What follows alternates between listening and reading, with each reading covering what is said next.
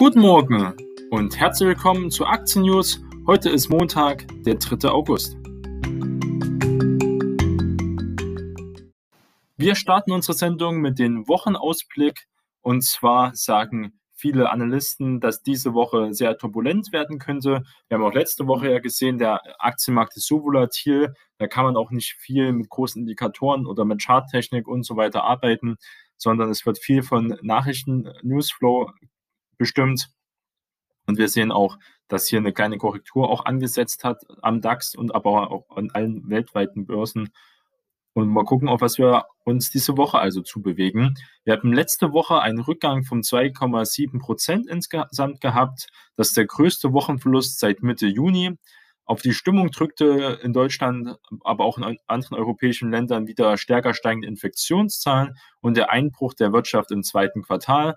Man kann ja nur dran denken, dass ja am 1. August eine Großdemo in Berlin war mit vielen Corona, ich nenne sie jetzt mal Skeptiker, um das noch nett auszudrücken und auch viele Veranstaltungen. Wir haben ja diese sogenannte Party-Szene ähm, auch in Deutschland, weil uns vor die Leute halten sich nicht mehr so alle an die Regeln. Jeder macht es anders. Manche halten sich sehr gut an die Regeln, muss man sagen. Und die Skepsis wächst äh, auch hier wieder weiter. Nicht nur in Amerika ist es schwer, das Virus halt zu zügeln, aber auch in Europa kommt jetzt immer, immer wieder und wieder. Also, das wird also auch interessant werden. Traditionell gelten ja die Sommermonate ohnehin als schwierig für den Aktienmarkt. Und in der kommenden Woche sind in fast allen Bundesländern gleichzeitig Schulferien. Viele Händler sind also dann auch im Urlaub.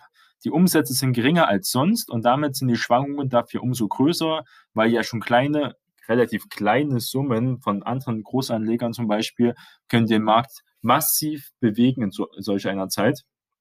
Das muss man mal bedenken, dass es da wirklich äh, zu großen äh, im positiven und negativen Bereich Ausschläge geben kann. Auch die Börsianer sorgen sich um die US-Wirtschaft.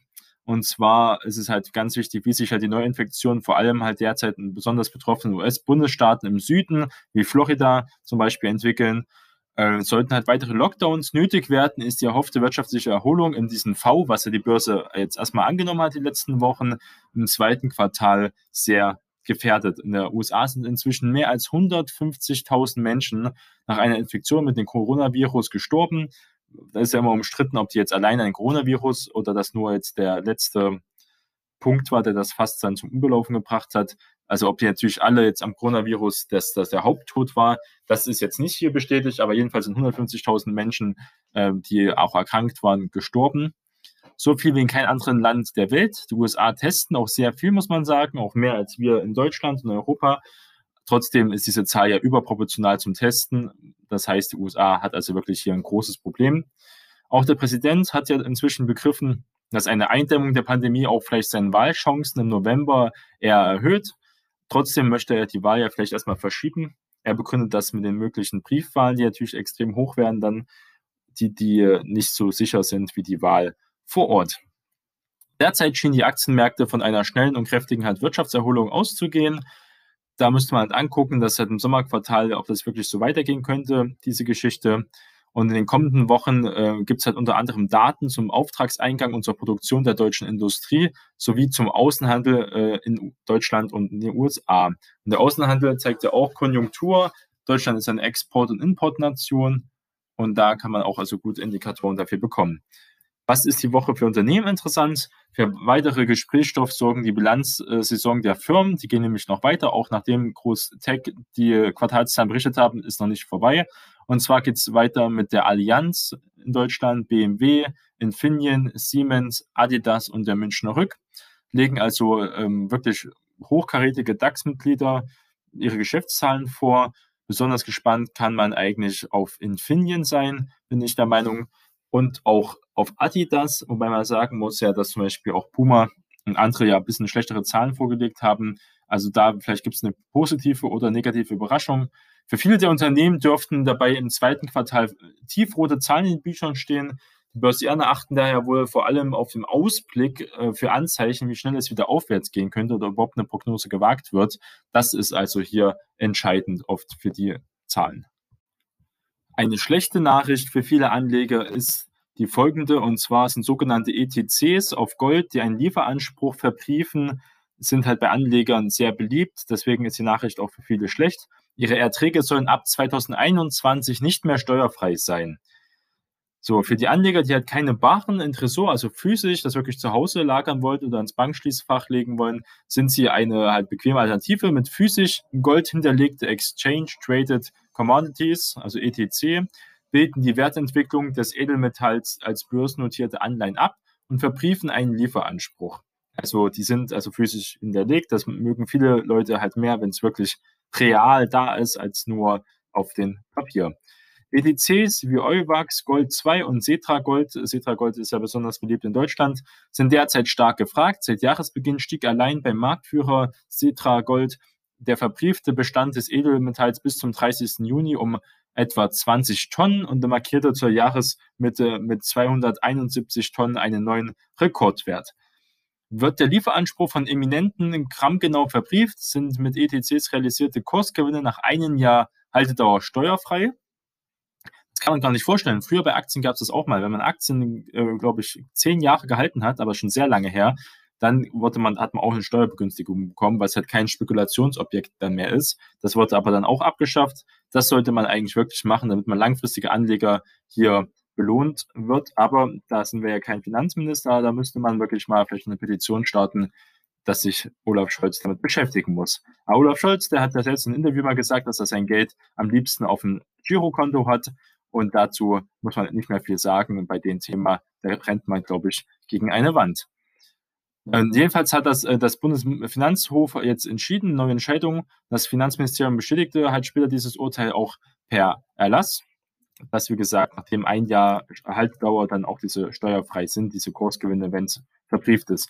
Bundesfinanzminister Olaf Scholz, den wir gerade schon erwähnt haben, scheint die von seinem Vorgänger Wolfgang Schäuble vor vier Jahren getroffene Entscheidung ein Dorn im Auge zu sein. Offenbar will er den Fiskus am Goldrausch der Investoren teilhaben. Gold ist ja auch extrem lieb bei vielen deutschen Anlegern.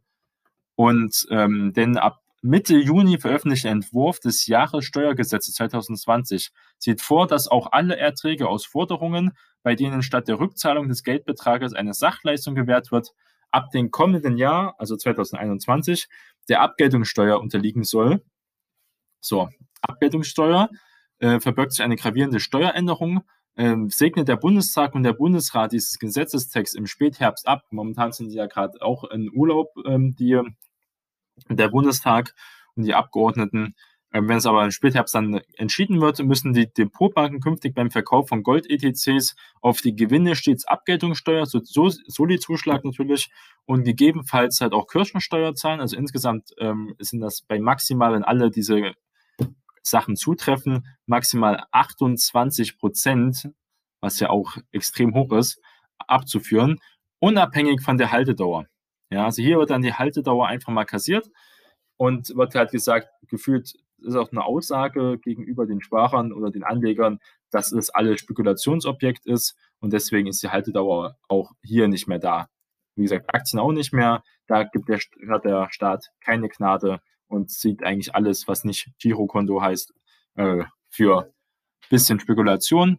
Besonders bitter für Anleger, auch ein Bestandsschutz für alte ETCs äh, soll es nicht geben. Die Pläne des Finanzministeriums sehen vor, dass die Neuregelung auf Kapitalerträge anzuwenden ist, die ab dem 1. Januar 2021 zufließen, waren Christian Fischler, Rechtsanwalt bei KPMG in Frankfurt am Main, damit wird auch die Veräußerungsgewinn eines Gold-EDCs, der dann bereits länger als ein Jahr im Depot liegt, der also auf jeden Fall auch Gewinn gemacht hat, weil das Gold ist ja seit vor einem Jahr äh, stark gestiegen, muss man sagen. Mm, das würde dann halt trotzdem Abgeltungssteuer unterliegen. Also man muss das jetzt überlegen, die Anleger können also noch bis Ende 2020 steuerfrei verkaufen. Alternativ sei auch eine Ausübung des Lieferanspruchs auf physisches Gold denkbar. Dann wird das Gold dann geliefert ähm, hat man das Gold zu Hause. Ist die Frage, ob man halt jetzt das Gold verkaufen möchte bis das Jahr 2020 oder dann doch lieber halten möchte und dann aber die Steuern drauf zahlen auf jeden Fall muss. Auf den Gewinn natürlich, wir zahlen ja Steuern immer nur da, also jedenfalls diese Steuer auch auf Gewinne.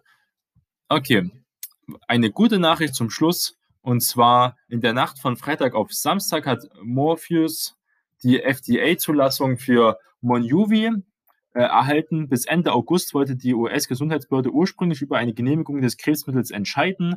Aber die Trump-Regierung hat auch angeschoben, dass jetzt auch viel mehr, nicht nur mit Corona, sondern allgemein viel mehr Zulassungen beschleunigt werden. Die Zulassung ist wohl der größte Meilenstein in der Unternehmensgeschichte äh, von Morphysis. Und dieses Munjuvi, das zugelassene Mittel, darf in Zukunft in Kombination mit Lenalidomid bei erwachsenen Patienten mit rezidiviertem und refraktiertem, also ich bin ja kein äh, Arzt, also sehr genau kann man es dann weiter nachlesen über die Artikel, als Zweitgentherapie zum Einsatz kommen. Die FDA-Entscheidungsstelle, die Therapie zum Einsatz halt äh, sinnvoll darstellt.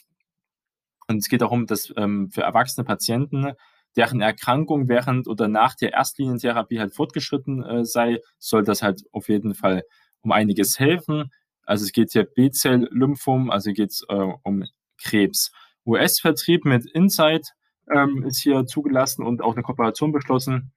Die Zulassung ist ein wichtiger Schritt in unserer Transformation zu einem voll integrierten biopharmazeutischen Unternehmen. Wir bei Morphysis setzen auch weiterhin alles daran, innovative Therapien zu entwickeln, die das Leben von Patienten mit schweren Erkrankungen verbessern. So Dr. Jean-Paul Krees, der CEO von Morphysis. Und in den USA wird Morphysis gemeinsam mit dem Biotech Schwergewicht Insight die Vermarktung von Monjuvi übernehmen. Die FDA-Zulassung ist halt wirklich ein Riesenschritt. Sie haben schon jahrelang darauf gewartet und darauf gefiebert. Also halt zweifelsohne einer der größten Meilensteine, wie gesagt, in der 28-jährigen Unternehmensgeschichte. Der Markt fieberte dieser FDA-Entscheidung, also der Zulassung, seit Monaten entgegen. Kurzfristig sollte die spekulative, wie die alle Biotech-Aktien eigentlich momentan auf dem Markt, die auch sehr hoch bewertet sind, mit einem Kurssprung reagieren am Montag, also heute und aber auch kurzfristig kann man hier auch Potenzial sehen, nur wenn man hier wirklich an das Unternehmen glaubt. Kronativ war es etwa bei 73 Euro, davor Höchststand des Jahres waren so bei 136. Momentan sind wir bei 100. Ich kann mir gut vorstellen, nach so guten Neuigkeiten, dass wir hier wieder Richtung 120 erstmal auf jeden Fall laufen können, wenn der Gesamtmarkt soweit freundlich ist. Also hier gibt es auch Fortschritte gegen den Krebs. Das sind doch gute Neuigkeiten. So kann man doch in den Tag starten.